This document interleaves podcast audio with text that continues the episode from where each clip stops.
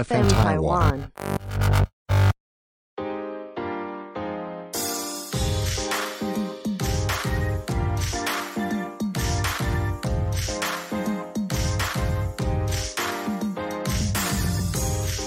Hello，欢迎收听 Eason Medical 的 Podcast 节目 Eason 的 Clock，我是 Wilson。我是 J 卡。那第一次接触到 Eason 的朋友呢？我们是一个分享医学知识的平台，我们会观察生活中医疗或是健康的大小事，然后以轻松简单的方式来和大家分享正确的生活习惯。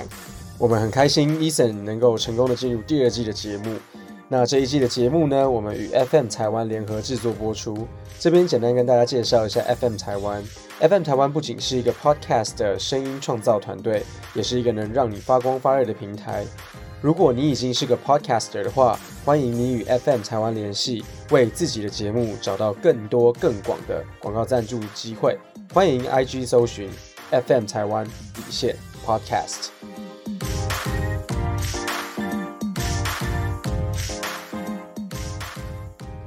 那在这一集开始之前啊，就是在这一集讨论疫苗之前，我想要先问一下 Wilson，你对于最近在新闻上或者在论坛上面被讨论的沸沸扬扬的这个校正回归这件事情，你有什么你有什么看法？应该第一个先讲了，就是说，我觉得不应该是一个政治口水战。嗯，我呼吁现在在台湾的大家，就是要知道说，我们应该要齐心抗疫。嗯，大家应该就是祈祷天佑台湾。嗯，与其是去讨论就是校正回归是怎么样子的说法比较对啊，或者是不是盖牌啊、隐匿疫情啊等等的这件事情。嗯好，那回到校正回归本身。嗯校正回归其实是一个在很多国家，包含美国、德国、英国，甚至以色列，全全世界其实都有这个所谓校正回归的事的事情。嗯所以之前在其他的国家都会都已经有这样子，没。错，其实因为疫情的关系，不论是检体量暴增，又或者是地方跟中央的这个沟通有一些嫌隙，其实不是只有在台湾会发生。你可以想象，像美国这么大的地方，它一定有些中央所通报的这个数字，那一定会有一些州，又或者一些城市、一些医院来不及通报给，就是从小医院一路到州，州没有办法通及时通报给中央，给美国的中央政府。是这个其实状况其实一定是会发生的。第一个讲沟通的话，一定会有嫌隙，嫌隙好像是比较一个负面的词啦，但是有一些误差，这个是一定是是常常发生的。第二个部分，以台湾的角度来说，检体量现在确实是比较大的。对啊，那我们在第一线的医检师，还有我们各个这个实验室的人员，其实都非常的辛苦，会需要花很多的时间去把检体处理完。那也因为这样子的关系，一定会有前几天呃来不及处理完的，到某一天，例如说今天啊、呃我们看到哦，突然检体量的报告都出来了，嗯它的报告其实可能来自于前几天的检查。这样子的报告，我们还是得所谓的回归到它该有的那个日子里面，才会是一个正确的一个确诊数字。那这个其实是帮助我们去判断一个疫情的趋势。在我们的 IG 的贴文，其实我们有讨论到用鸡蛋来做这个例子。例如说，我们一家店每天都卖五颗蛋，可能平常我们的这个店员我们很忙啊，哈，很多的鸡蛋在在进货啊，我们来不及去做登录，所以我们统一在礼拜六的时候发现，哇，有三十颗蛋没有被登录到，没有被登录到。那我们可能因为我们固定每天都有卖五颗，对然后我们前五天都没有登录到，所以我们知道礼拜六它登记是三十颗，是。但其实里面的二十五颗是礼拜一、礼拜二、礼拜三、礼拜四、礼拜五嗯。没有登录到的，都统一在礼拜六一起来登录。所以就会变成五加二十五颗，就比如说今天五颗，然后再加上加上前五天的二十五颗校正回归，没错，所以总共是三十这样子，但不代表说我今天就卖了三十颗，没错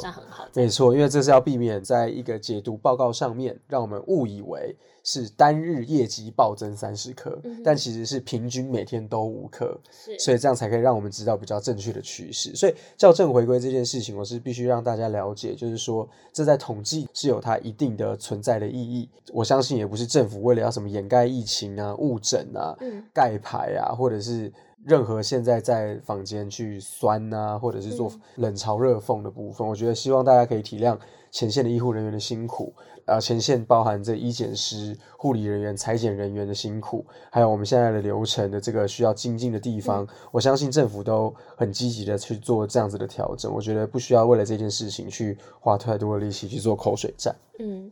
我相信很多人会在乎这个校正回归到底代表什么。其实他最终就是希望说疫情可以赶快结束了。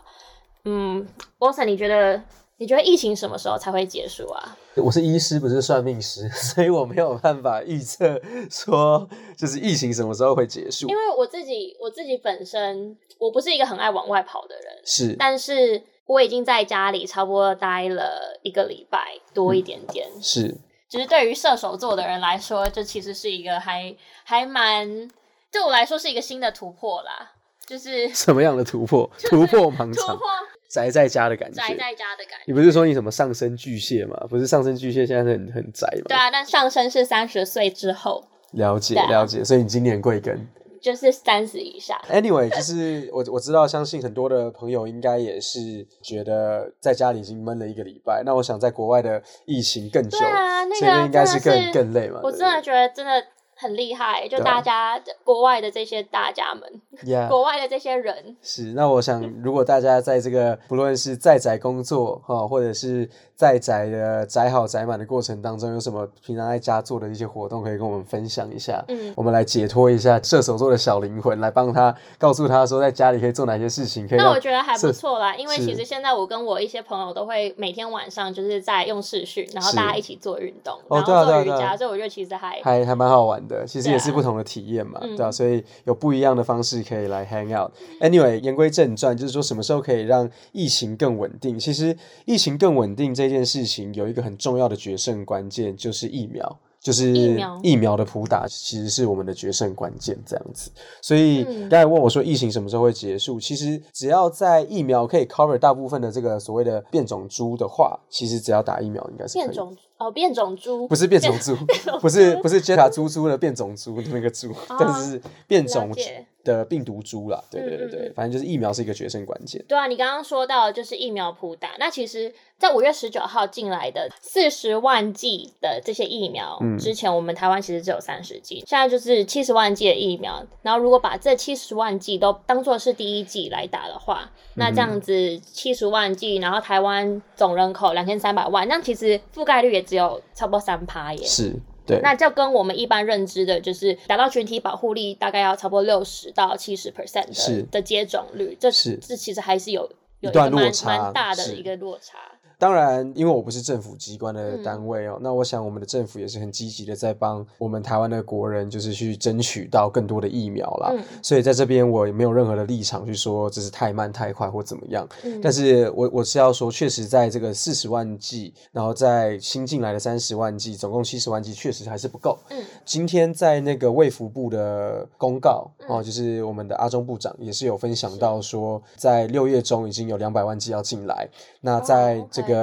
八月的时候，总共应该 rolling 会有一千万剂。嗯那我相我相信，当这个一千万剂都普打之后，因为总共是两千三百万人民嘛，是还没有到六成，但是在一千万剂之后，开始慢慢的这个覆盖率变高了，我相信疫情也会逐渐的趋缓。呃，这部分也是顺便跟大家聊一下，说像在美国啊。以色列啊，嗯呃，或者是说在英国啊，都可以看到很好的例子，就是说，当这个全国的普打率变高的时候，最重要的第一个点是总体的这个重症跟死亡率确实是有明显的下降。是那再来的话是疫情的新确诊人数也有下降。今天也顺便在继续话题之前，顺便跟大家讨论，我们打疫苗的重点其实就是要避免这个重症。哦，我觉得这是一个还蛮重要的观念嘞。很多人会误以为觉得说打疫苗它的目的就是要完全让你感染的几率变成零，是，但其实这不是打疫苗的重点，对不对对？，没错没错。其实如果疫苗今天可以完全保护你，预防任何疾病的发生，当然这个是终极目标。嗯 OK，我们绝对不会说 no 嘛。例如说，现在他们也发现说，那个新冠的疫苗可能可以治疗癌症，这个是现在不讨论哦，但是好像有发现类似像这样的事情。如果打个疫苗可以打个针预防某很多疾病发生，那当然这不会说 no。但是其实现在我们知道的是，新冠疫苗至少可以避免重症跟死亡的几率，它可以大幅降低死亡跟重症的几率。是但是它还没有办法，就是告诉我们说一定是百分之百嗯预防它的感染。嗯 OK，这是我们要理清的。而且回到刚刚说的，就是说重点是要预防重症跟死亡了。其实，在疫情爆发之前，我知道有蛮多人都对于打疫苗这件事情抱着负面的态度去看，嗯就是会觉得说，我为什么要去打疫苗？我不想要当白老鼠。是但是在疫情爆发之后，我有发现普遍大众对于打疫苗这件事情都是从负面转到正面，然后现在反而就是想要打，但是却没有办法没有疫苗可以打。对对啊，卫福部还有政府就是有公布说，陆陆续续新的疫苗都会进来。那在疫苗普打之前，我觉得大家也可以稍微对疫苗有更多的认识，更多的了解。嗯哼，因为现在还是会有些人会来问说副作用的风险，还有嗯会不会有血栓的问题。就我觉得我们今天都可以来讨论一下这些话题。但是在这之前，我觉得我们先以简单基本的概念，先来帮大家认识疫苗。我们要先知道说，它其实是让我们的免疫反应可以去对抗外来的东西。嗯那我们现在简单的几个比喻，疫苗本身就像是让我们的身体先认识某一种坏人。那认识坏人的方式有很多，是我们的身体的免疫系统就好比是我们的军警哦，警察，我们用警察来做比喻，而疫苗就像这个坏人，所以我们要让身体的警察先认识坏人。嗯认识的方式很多，包含像我们现在有所谓的活性减毒疫苗，或者是所谓的死疫苗，或者是像有一些叫做 viral particles 坏人身上的物质。嗯 OK，所以活性减毒疫苗就好像让一个坏人直接打到你身体里面，但是他是先可能被断手断脚的，或者是被绑起来的，直接被打晕的或灌醉的，就是让这个坏人是一个 比较不好的状态，OK，比较弱的状态。，OK，然后先丢到警察局前面，然后让警察很好的把他打爆。打爆就是先让他们知道说这个就是坏人。对，但是就是有点像是初心者版，让那个警察先用打比较弱的弱鸡版的这个坏人，就是挥个拳就可以就就可以把他打死。那同时他也知道说，哦，原来这个就是我们之后要打的坏人的样子。那第二个部分就是像这种所谓的死疫苗，嗯，我们让这个死掉的坏人丢到身体里面，让我们的嗯身体去认识。警察先看到说有一个死掉的坏人被抗蹦的以后打到这个身体里面，嗯然后让警察先去适应，然后就说，哦，OK，这是我们以后要认识的坏人。嗯那在下一个就是刚才说的 vi viral particles。那 viral particles 就是有点像是用这个坏人身上的某一个部位啊、或者是一种物件，就比如说一根小妞妞，一根小妞妞，或他穿的衣服，他的 T 恤、一根小妞妞有点太邪恶，太邪恶太变态他穿的衣服，服、他的鞋子、他的裤子，就说 OK，这是坏人会穿的衣服跟裤子。那你下次看到穿这样裤子、这样衣服的人，就是你要去攻击的坏人。那你刚刚有讲到三种让身体认识病毒的方式，那如果拿到今天的新冠病毒疫苗来讲的话，它会是哪一种？其实我们的新冠病毒疫苗有分两大类，嗯一种是载体性的疫苗，像现在的这种 A Z 疫苗。，OK，OK，那或者是我们所谓的 mRNA 的疫苗，像我们的 Pfizer 或者是 Moderna 的疫苗。嗯呃，我们现在比较常见的这两种，就是比较新型的制作疫苗的方式。嗯大陆制的或者是所谓中国制的这种疫苗呢，就是比较用旧型的方式，像这个灭活病毒，就是也是所谓的活性减毒疫苗。就是我们刚刚讲到的那个格斗模式为零的那个，没错。那我们现在来讨论载体疫苗是什么又或者是 mRNA 疫苗是什么好？基本上，它在做的方式呢，与其是给我们的身体病毒的片段直接给它，嗯或者是给他一个死掉的坏人，或者是给他一个被断手断脚的坏人，或者是刚才说的这个喝醉的坏人，嗯它其实比较像是给他一个一段资讯，嗯，让我们的身体去制造这个坏人的相关的这个对应物件，对应物件，mRNA 的疫苗的话，它其实就像是打一个说明书到身体里面，嗯然后让我们的身体制造这一个坏人的东西，嗯像白色 T 恤给我们的身体来看。那我们的身体的警察就会看到白色 T 恤，就会再去制造相对应要去破坏白色 T 恤的相对应的抗体，嗯也就是所谓类似像一个一把枪、一把刀来攻击这样子的坏东西。，OK，OK，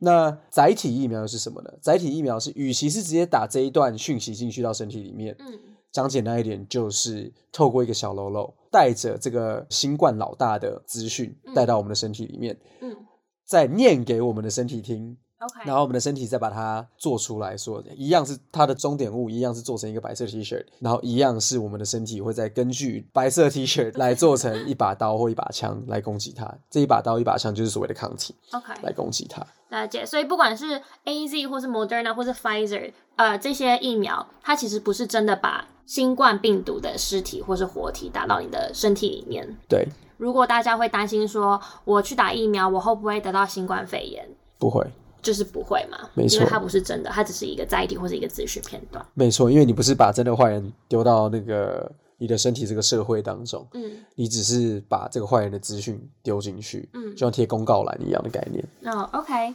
那这样子的话，我就会想问说，不同疫苗它的保护力，就比如说像现在的 A Z 疫苗，大家都会觉得说，哦，它的保护力好像只有，我记得好像只有差不多六成吧。嗯哼，那之后 Moderna 要进来的话，我是不是去选 Moderna 打会比较好？嗯哼，其实这是一个大家蛮常误解的。我简单一句话来讲的话，就是大家常误解说它的保护力六成，代表十个人打只有六个人会有保护，剩下四个人不会。嗯然后 Moderna 的这种九成啊，什么九成七，好像是十个人打九点七个人都会被保护，嗯所以好像是 Moderna 比较好。嗯，其实比较不是这样比较的。我们第一个要先看疫苗的这个效力，它的保护力是什么？保护力的算法其实是看有一组人有打真正的疫苗，有另外一组人打的是所谓的安慰剂，也是所谓的假疫苗。嗯，他们两个都进去过一般的生活，过几个月之后再回来看两边哪一边的人感染的比较多。所以呢，我们今天来举一个例子，有二十个人都来打这个疫苗，嗯其中十个人是打假的，嗯其中十个人是打真的。我们让他回去有新冠病毒流窜的这个社会当中，继续过三个月或几个月，看他们的实验怎么设计。反正就是过一段时间之后再回来看，到底有谁得病嘛。嗯好，我们来看的是说有打真的跟打假的人的比较。例如说，打完以后呢，打真的只有一个人得病，嗯打假的十个人都得病。嗯那我们就会知道它是我们的比较方式，其实是有打 versus 打假的。嗯所以呢是一比十，代表是一除以十，这样子的保护力就会是 ninety percent。，OK，如果今天十个人在这个所谓的打针的疫苗都得病了，然后十个人在假的都得病了，嗯，总共都是大家都一起得病，它保护力就是零。嗯这样听得懂我的意思吗？懂那如果今天是十个人打的全部都没得病，嗯十个人有打假的全部都有病，嗯那我们就知道它的保护力是百分之百。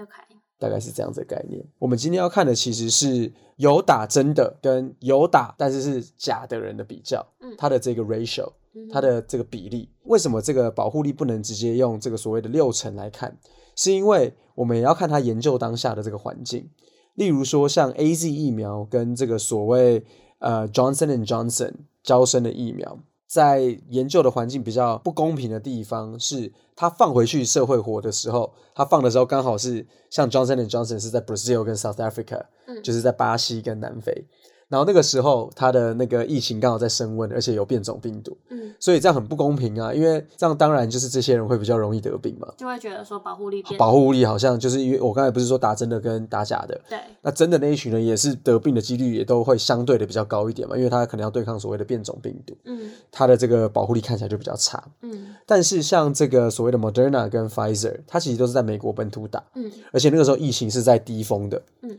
所以呢，其实是看起来就没有那么多人的。啊，OK，所以其实看起来保护力就变高了。在收集资料回来的时候，发现嗯打疫苗的人都没有得病，这样子。所以其实不应该用保护力去没错，去判断说这个疫苗该不该，没错，更何况我们今天在看的事情，根本不是只是说染病不染病的问题。嗯像在今天 podcast 前头我们有讲到的，比较重要的事情是可不可以避免重症，嗯可不可以避免死亡。那其实现在看起来，打所有的疫苗都有很好的保护你 from 重症跟死亡的，OK。我之前的这个保有看到护力，。嗯，嗯，我知道，我之前有看到一段话，就是他说，现在对你最好的疫苗，其实就是你可以得到，你可以取得得到的疫苗。没错，因为你今天不打就是零嘛。嗯我管你保护力是六十、七十，我管你的算法是什么。嗯你不打，你的保护力就是零。嗯 你有打，至少是 seventy percent 起跳。就算你的算法的这个根据是错的，起码你都还是有 seventy percent。嗯那如果你用对的算法算，那当然你也会知道说，其实它保护力是比你想象中的还要高很多。嗯，对，所以其实是可以不用担心，我不觉得那是一个主要的 concern，对吧、那疫苗都要打两剂吗？A Z 就是要打两剂。对，就像我刚才说的嘛，其实我们今天是要让你的身体的警察去认识，让你的身体去做这个物件，嗯然后再让警察认识，然后再去做抗体来打。嗯所以你打第一剂的时候，他可能警察看到说，OK，有两三件这样的衣服，OK，like、我需要警觉一点，嗯所以他可能是保持这种低温警戒效应。但是如果今天打第二剂是，Oh shit，现在有很多的物件，Oh shit！对，哎哦，这个真的吗？哎、这个哦是，，B，就是哦，damn，damn，哦、damn，好，anyway，他真的会觉得说这是来真的，这不是一个假假讯号。所以其实打第二季的这个所谓的 booster，也是所谓的就是刺激剂一个加成，加成，它其实是要加成，让你的警察系统认真的看待这件事情。就是，说 yo 是认真的。认真，对我不是只是要给你一一些片段讯息，让你知道说哦，好像有这个坏人要来，嗯，而是很认真的告诉你，哎、有坏人要来了，这样子。嗯。对，所以那个第二季是很重要的，甚至他们现在还有在做一些研究，说混打的部分，嗯，对吧、那混打可不可以也是我们的粉丝有问的问题。对，比如说我嗯。第一季是打 A Z，、那之后我知道 Moderna 要进来，那我可不可以打 Moderna？现在我们知道的是，像 A Z 的第一季的这个副作用比较高，嗯那 Moderna 的第二季的副作用比较高，那就是 对，就会是你你你可以混打，只是看起来就会你被揍两拳。第一季就很不舒服，然后结果第二季季又要也很不舒服。对，但是其实这这个其实用那种理论性的角度来看是也是可以合理的啦。嗯例如说像这个第一季，因为它重点是说让让你的身体有做出这样的物件嘛，嗯。所以理论来说是我不论今天是用载体的疫苗，或者是用刚刚所说的直接打资讯进去的疫苗，重点都是要把这个白色 T 恤做出来，然后让警察来认识白色 T 恤，嗯。然后做出叉子嘛，对不对？所以其实总而言之都是有用的。嗯。对，但是现在就是说，因为在这个 A Z 的第一季的产生的免疫反应很大了，它只要免疫反应就是副作用吗？呃免疫反应就是像刚才这个警察一看到他的这个反应就会很大，对，那产生的副作用也相对应比较大嘛，因为哦警察反应大就会有这个身体的发炎反应，嗯发炎反应大，你的身体就会比较容易有这个发烧啊、疲倦啊等等，等一下会讨论的副作用。OK，所以 A Z 看起来就会是比较这种第一季就是有很大的反应了。嗯但是像 Moderna 呢，现在看起来是，诶，它产生的反应没有那么大。嗯，哦，例如说他做出来的这个物件，就是小 T 恤嗯 S 号的，嗯 哦，或者是 Baby 版的，OK，类似像这样产生的反应没有那么大，但它是在打第二季的时候，才会让我们的身体反应比较大，嗯所以叠在一起就会很失重嘛。嗯所以可不可以打？理论上可以打两个不同的牌子，但是是不是 OK 的？这个现在还有待文献考证。，OK。那我们刚刚讲到副作用，我我我觉得我们就来讲副作用，因为其实我知道蛮多人其实对疫苗还是有一点小害怕，就是因为他会害怕这个副作用。副作用本身其实来自于身体的免疫反应。那我们的免疫反应通常是在保护我们自己，嗯就好像我们其实平常喉咙发炎、肠胃炎，或者是任何身体有发炎、受伤、发炎的状况，都会产生这个红肿热痛嘛。嗯那比较严重有这种全身性的症状，包含像疲倦、嗯发烧哦，或者是战寒等等的，都是我们身体发炎反应所造成的一个 reaction。嗯那我们今天看到疫苗打进去，也会有，当然也会有很自然的身体的免疫反应。嗯所以副作用其实来自于免疫反应。，OK。很多时候呢，我们会发现老人他的副作用就比较少，为什么？原因就是因为他警察就已经在退休半退休状态啊，他都已经在等他拿退休金了，他就不是很想那么认真办公嘛。OK，所以他还是会办公，只是办公的效率没有那么好，所以就会免疫反应比较低，免疫反应比较哦低，所以免疫副作用就会比较低。所以免疫反应其实跟自己的免疫力是有关系的。没错，跟自己的免疫力有关系。像有些人其实会提到，年轻人的免疫力就是比较高对，所以它的副作用就会比较。大，没错那。有很多人都说小小的夸自己，在讲说哦，你看我打这个都没有这些副作用，这就代表说其实你老了。那比较严重的副作用，比如说像血栓，我觉得这也是我们现在蛮多人会考量的一件事情。嗯，其实我想要再针对这个血栓的议题来讨论，就是说，今天新冠病毒让你感染，而且要造成重症的几率，其实远远大于它造成血栓的几率。所以今天你想要得到新冠病毒的感染，然后有可能会变成重症，还是你比较怕那几十万分之一的血栓几率？嗯今天更何况说血栓的几率发生的比较多，是在看起来根据现在的报告是比较多在白人身上，所以其实也不是我们亚洲人该担心的事情。我一开始看到这个新闻的时候也是有害怕，嗯，但它发生的几率实在太低了。对，在亚洲人身上，应该说整体来讲的几率就已经很低了，所以我不觉得那个是一个主要的考量点。当然不能排除，还是会担心，嗯但是不会是一个打不打的主要考量点。嗯，对。那我知道在疫情爆发之前，就是有蛮多人对于打疫苗这件事情是比较抱有负面的态度去看这样子，他们会觉得说，为什么我要我要去当白老鼠？为什么我要去打疫苗？但是在疫情爆发之后，结果现在一窝蜂大家都想要去打疫苗，现在还变成说你想打也打不到。那我们知道说，现在政府就是有发布说，在五月十五号已经将所有的自费疫苗全部都停止，就是现在都是优先给需要打的人，还有就是给公费族群。其实基本上这个当然是要留给我们的前线的医护人员，包含。立刻马上在这些专责病房照顾我们新冠病患的人哦，那当然再来的话就是在医院里面的人啊，在医院里面的医护人员。那接下来的话就是这些长照中心的的长照的人员，跟要维持社会秩序的警消们。嗯，所以公费的疫苗主要是要先留给比较需要的人。嗯，我们现在主要是希望可以让这些在前线的人员可以先打。那再来的话就是这些比较容易因为新冠而得到。重症跟死亡的人，包含像一些年纪比较大，六十五岁以上的人，或者是有一些三高、慢性病，或者是洗肾等等这种重症的人，对，那这些就是在下一个阶段公费疫苗要打的人，嗯，都打完了，我们才会再去看说这些一般民众。那在疫苗普打之前 o s 你这里有没有想跟大家呼吁的话？嗯哼，其实我觉得我们现在在台湾能做的事情，嗯，在疫苗普打之前，就是好好的待在家里。OK，虽然政府现在没有公告是一个正式的锁国或者是全面性的封锁，嗯，但是在三级的部分，基本上的意思就已经算是不能真的出去了啦。嗯，像今天陈时中部长也有说嘛，嗯，沉痛的告诉大家，为什么还要有警察检举或者是去开单，你才要把口罩戴好？嗯，现在在这个全国性的一个问题，其实你不戴好口罩，影响的不是只有你自己。你现在觉得很闷很难呼吸，还是你想要在加护病房很难呼吸？嗯，其实这个是一个我觉得大家要有的观念了。我们现在这个是一个全国性的问题，他很沉重的说，为什么要检我们的警察同仁来检举你才戴好口罩？甚至有些八大行业还在偷偷营业。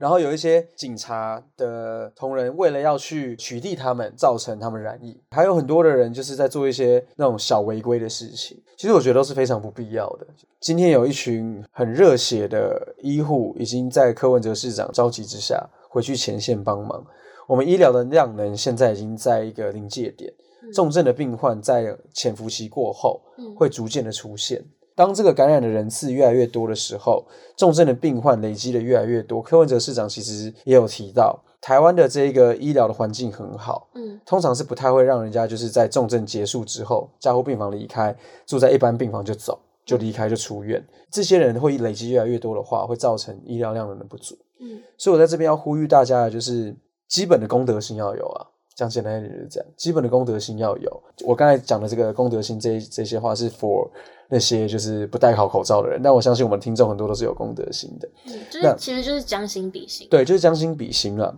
那更重要的事情就是齐心抗疫。嗯，那我们台湾才会赢得这场抗疫的战争。嗯，这个不是一个人可以做得到的。嗯，所以这是我希望可以传递的讯息。嗯，那最后的话就是这个三高慢性病，然后有肥胖、抽烟的人。嗯，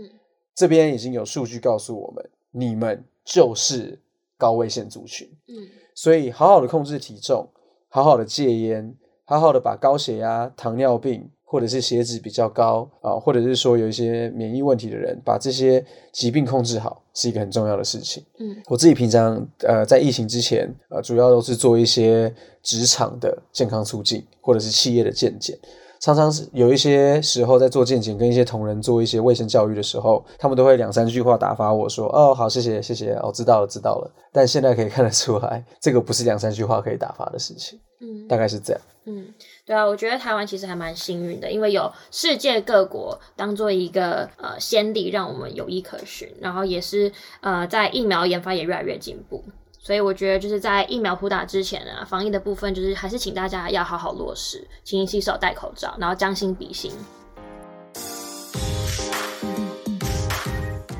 嗯，那其实今天我们也分享了蛮多关于疫苗的知识。那如果你有关于疫情或是关于疫苗的问题，我们还没有回答到的，都欢迎你到我们的 Line App 或者到我们的 Instagram 来留言。更多关于医疗保健相关的讯息，其实我们每天也都会分享在我们的 IG 上面。由我们今天美丽声音的 Jessica 带着我们的内容团队来做编辑。OK，就是由我们的呃很棒的视觉设计师呃 Vicky，然后还有我们很棒的内容产出的各个来自医疗各个相关的专业的人士，在帮忙做这样的编辑。那我们希望能做到的就是拉近你与医学知识的距离。欢迎大家在 IG 搜寻你的医生朋友，还有 FM 台湾底线 Podcast 来听我们的 Podcast，让生活更健康、更快乐。感谢大家收听今天的节目，我是医生的创办人 Dr. Wilson 周伟之医师，我是 J 卡。那如果你喜欢今天的节目，欢迎在 Apple Podcast、First Story 还有 Spotify 订阅我们，可以在 Apple Podcast 上面给我们五星评分，或是留言给我们。如果你自己有想问的医疗问题，但我们还没有回答。或者是身体有一些健康相关的问题，想要了解更多，欢迎在我们资讯栏位里面点击加入我们的官方账号，会有我本人还有我们专业的医疗人员为你解答你的疑难杂症。那今天的 podcast 就先到这边，那我们下次再见喽，拜拜。